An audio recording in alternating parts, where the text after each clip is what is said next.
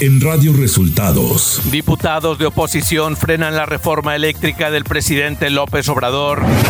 El presidente Andrés Manuel López Obrador calificó como un acto de traición a México que diputados hayan desechado la reforma eléctrica. Falleció este sábado la activista y política Rosario Ibarra de Piedra. Esto y más en las noticias de hoy. Este es un resumen de noticias de Radio Resultados. Bienvenidos al resumen de noticias de Radio Resultados. Hoy es lunes y ya estamos listos para informarle Valeria Torices y Luis Ángel Marín. Quédese con nosotros, aquí están las noticias. La mañanera.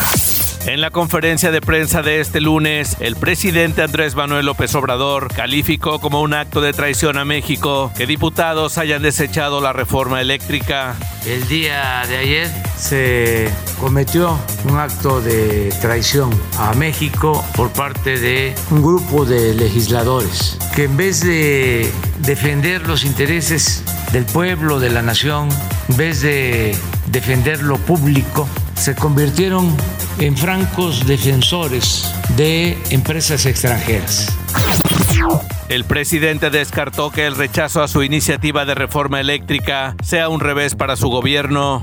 Pues eh, yo creo que es un triunfo para la democracia, para demostrar que vivimos en un auténtico Estado de Derecho, que no hay un presidente autoritario el titular del Ejecutivo llamó a diputados y senadores a proteger el litio y aprobar su iniciativa a la ley minera.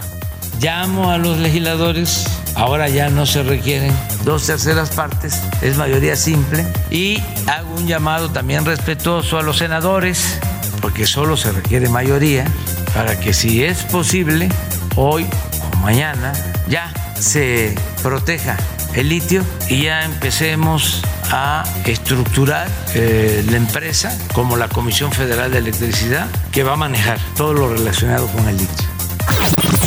Andrés Manuel López Obrador criticó la imposición de revisiones al transporte en la frontera por parte del gobierno de Texas. Porque son eh, totalmente contrarias a el libre comercio. Les diría que son como chicanadas de parte del gobierno de Texas. El presidente López Obrador se refirió al fallecimiento de Rosario Ibarra de Piedra y la calificó como una mujer extraordinaria. Doña Rosario, todo nuestro cariño a doña Rosario, una mujer extraordinaria, una heroína, aunque a ella no le gustaría que se le llamara de esa manera, pero como ella era respetuosa de la libertad, pues yo lo puedo decir. Radio Resultados Nacional. Luego de una jornada maratónica de más de 12 horas de discusión, la Cámara de Diputados desechó en las primeras horas de este lunes el dictamen de reforma eléctrica al no haber alcanzado la mayoría calificada, pues registró 275 votos a favor de Morena, el Partido del Trabajo y Partido Verde Ecologista de México, y 223 de PAN, PRI, PRD y Movimiento Ciudadano en base al resultado de la votación. Ante estos resultados, el presidente Andrés Manuel López Obrador envió a la Cámara de Diputados la iniciativa de reforma a la ley minera que reconoce que el litio es patrimonio de la nación, por lo que propone reservar al Estado la exploración, explotación y aprovechamiento de este mineral. Para ello, plantea crear un organismo público descentralizado, por lo que el uso del litio y de otros minerales estratégicos para la transición energética no estará sujeto a otorgamiento de concesiones a favor de particulares, nacionales o extranjeros. La Junta de Coordinación Política aprobó este lunes sesionar el Pleno para votar esta iniciativa presidencial.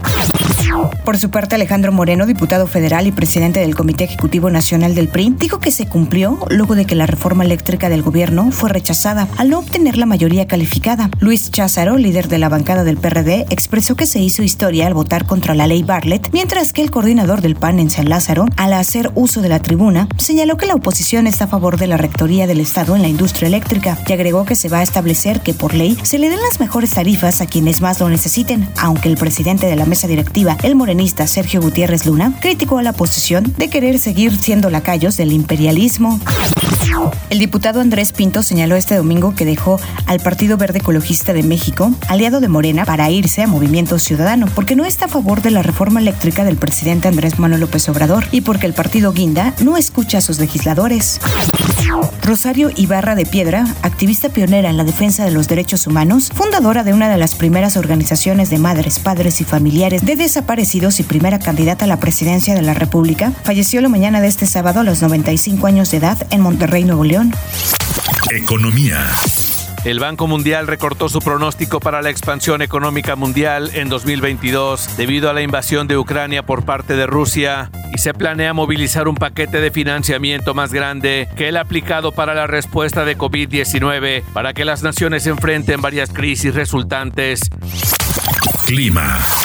Para hoy el Frente Frío número 43 se desplazará sobre el noroeste de México e interaccionará con un canal de baja presión en el noroeste y oriente del país. Ambos sistemas originarán lluvias puntuales fuertes acompañadas de descargas eléctricas y posible caída de granizo en Nuevo León, Tamaulipas, Puebla y Veracruz. Además, se prevé viento de componente este con rachas de 60-80 kilómetros por hora y posibles torbellinos en zonas de Coahuila, Nuevo León y Tamaulipas. Por otra parte, otro canal de baja presión sobre el sureste mexicano en interacción con el ingreso de humedad proveniente del Golfo de México y Mar Caribe incrementará la probabilidad de lluvias y chubascos en Chiapas. Finalmente, el sistema anticiclónico en niveles medios de la atmósfera mantendrá la onda de calor con ambiente vespertino cálido o caluroso sobre la mayor parte de la República Mexicana, pronosticándose temperaturas muy calurosas superiores a 40 grados en 14 estados del territorio nacional.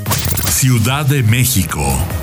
Este lunes inició la fase última de vacunación contra COVID-19 en la Ciudad de México, la cual contempla la aplicación de medio millón de vacunas de AstraZeneca contra el virus SARS-CoV-2. Esta última fase de vacunación terminará a finales de mes. Las vacunas se aplicarán en 188 centros de salud, así como en cuatro macrosedes, además de 26 unidades de medicina familiar del IMSS y 45 del ISTE. Información de los estados. El sistema de alerta sísmico en México reportó un temblor de magnitud preliminar 4.7 a las 7.27 horas de este lunes a 40 kilómetros del municipio de Arcelia en Guerrero. Minutos después se realizó el ajuste de la intensidad del temblor quedando en 4.5. El movimiento telúrico no ameritó la activación de la alerta sísmica. El padre de la joven desaparecida de Bani Susana Escobar Basaldúa, Mario Escobar, reveló que la Fiscalía General de Justicia de Nuevo León le dio a conocer 15 videos, los cuales alientan su esperanza de encontrarla con vida. Devani desapareció el pasado 8 de abril en el municipio de Escobedo, Nuevo León. El padre de Devani señaló también que a raíz de la recompensa ofrecida para quien proporciona información para dar con su paradero, han recibido algunas llamadas que ya están siendo analizadas junto a las autoridades. Este domingo fallecieron cuatro combatientes en el incendio forestal registrado en el Cerro Gachupín, perteneciente a la comunidad de Magdalena Peñasco, en Oaxaca, donde se han afectado alrededor de 15 hectáreas de bosque, informó la Comisión Estatal Forestal. Informó la Comisión Estatal Forestal. Diez personas, entre ellas cuatro mujeres, fueron asesinadas este fin de semana en distintos hechos en la zona metropolitana de Guadalajara, Jalisco, informaron fuentes policiales. Radio Resultados. Internacional. El grupo terrorista Estado Islámico ISIS llamó este domingo a sus seguidores a que realizan ataques en Europa aprovechando la guerra en Ucrania y lanzó una campaña militar en venganza por las muertes del antiguo líder Abu Ibrahim al-Hashimi y el portavoz Abu Hassam al-Qashiri. Tomando el buen ejemplo de nuestros hermanos en Israel por su operación bendita hace pocos días, ahora tenemos la oportunidad. Europa está ardiendo y los cruzados se matarán entre ellos, afirmó el nuevo portavoz de la organización Abu Omar al-Mujaer en un mensaje de audio de 33 minutos difundido a través de su productor audiovisual. Shanghái registró sus primeras muertes por COVID-19 desde el inicio de su prolongado confinamiento. La ciudad más grande de China, con 25 millones de habitantes, enfrenta un confinamiento desde marzo con el peor brote de COVID-19 en el país desde el inicio de la pandemia. El país más poblado del mundo atraviesa una oleada de rebrotes atribuida a la variante Omicron que está provocando cifras récord de contagios no vistas desde el inicio de la pandemia en la primera mitad de 2020. Las autoridades sanitarias también informaron este lunes de la detección de 20.718 18 casos asintomáticos y 20.639 de ellos son locales. Este sábado Moscú anunció que prohibirá la entrada del primer ministro británico Boris Johnson, así como de varios otros altos cargos de su gobierno, como respuesta a las sanciones impuestas contra Rusia por la guerra en Ucrania. Esta medida fue tomada como una respuesta a la desenfrenada campaña informativa y política destinada a aislar a Rusia de forma intencional para crear las condiciones para lastrar a nuestro país y estrangular a nuestra economía. El ministerio acusó a Londres de haber lanzado acciones hostiles sin precedentes, en particular refiriéndose a las sanciones contra altos cargos rusos. La ciudad portuaria de Mariupol parecía a punto de caer ante las fuerzas rusas este domingo, después de siete semanas de asedio, un acontecimiento que le daría a Moscú un éxito crucial en Ucrania, luego de un intento fallido de asaltar la capital y la pérdida de un importante buque militar en el Mar Negro. Rusia dio otra fecha límite para su rendición, diciendo que aquellos que depongan sus armas tendrían garantizada la vida, pero Ucrania se mantuvo desafiante. Tecnología. TikTok ha introducido en su red social el botón no me gusta, con el que espera que los usuarios de la plataforma, con el que espera que los usuarios de la plataforma identifiquen los comentarios inapropiados o irrelevantes, al tiempo que prueba notificaciones para los creadores para guiarles en las herramientas que permiten actuar sobre los comentarios negativos. Los no me gusta que se indican con el nuevo botón solo serán visibles para la persona que los ha marcado, con el objetivo de evitar crear malos sentimientos entre los miembros de la comunidad o desmoralizar a los creadores, indicó TikTok en un comunicado. La aplicación de rutas Waze activó la función Retro Mode, una nueva experiencia de conducción que llevará a los usuarios de viaje al pasado con ambientes de la década de los 70, 80 y 90. Retro Mode celebra personalidades y tendencias de esos años, cimentadas en la cultura pop actual. Espectáculos. BTS acaba de anunciar la fecha de lanzamiento de su nuevo álbum discográfico, luego de batir récords con Permission to Dance y Map of the Soul 7, la banda de K-pop, está de vuelta con más música que llegará a los oídos de los fans este verano. Hasta ahora se sabe que el disco saldrá a la luz el 10 de junio de 2022. Mientras tanto, la agencia de representación de la banda señaló que los detalles sobre el nuevo álbum se proporcionarán en un aviso por separado en una fecha posterior. Animales Fantásticos, Los Secretos de Dumbledore tuvo un estreno norteamericano poco fantástico. Este fin de semana, al menos para los estándares del denominado Wizarding World, a pesar de que recaudó un estimado de 43 millones de dólares en tres días, informó este domingo el sitio especializado Exhibition Relations. Sin embargo, recibió un impulso en la venta de boletos en la taquilla internacional durante este fin de semana. Sumó 71.7 millones de 66 mercados extranjeros, elevando la cuenta internacional de la película a 150.43 millones de dólares. En Francia, recaudó 7.1 millones de dólares, cifra similar a México. Deportes. Y tras la salida de Michele Año del banquillo de las Chivas, el equipo de Guadalajara derrotó a la máquina de Cruz Azul un gol por cero la noche de este sábado. Por su parte, este domingo con dos anotaciones de último minuto de Washington Corozo, los Pumas de la UNAM derrotaron al Monterrey. Los felinos lograron el triunfo con un hombre menos en la cancha del Olímpico Universitario.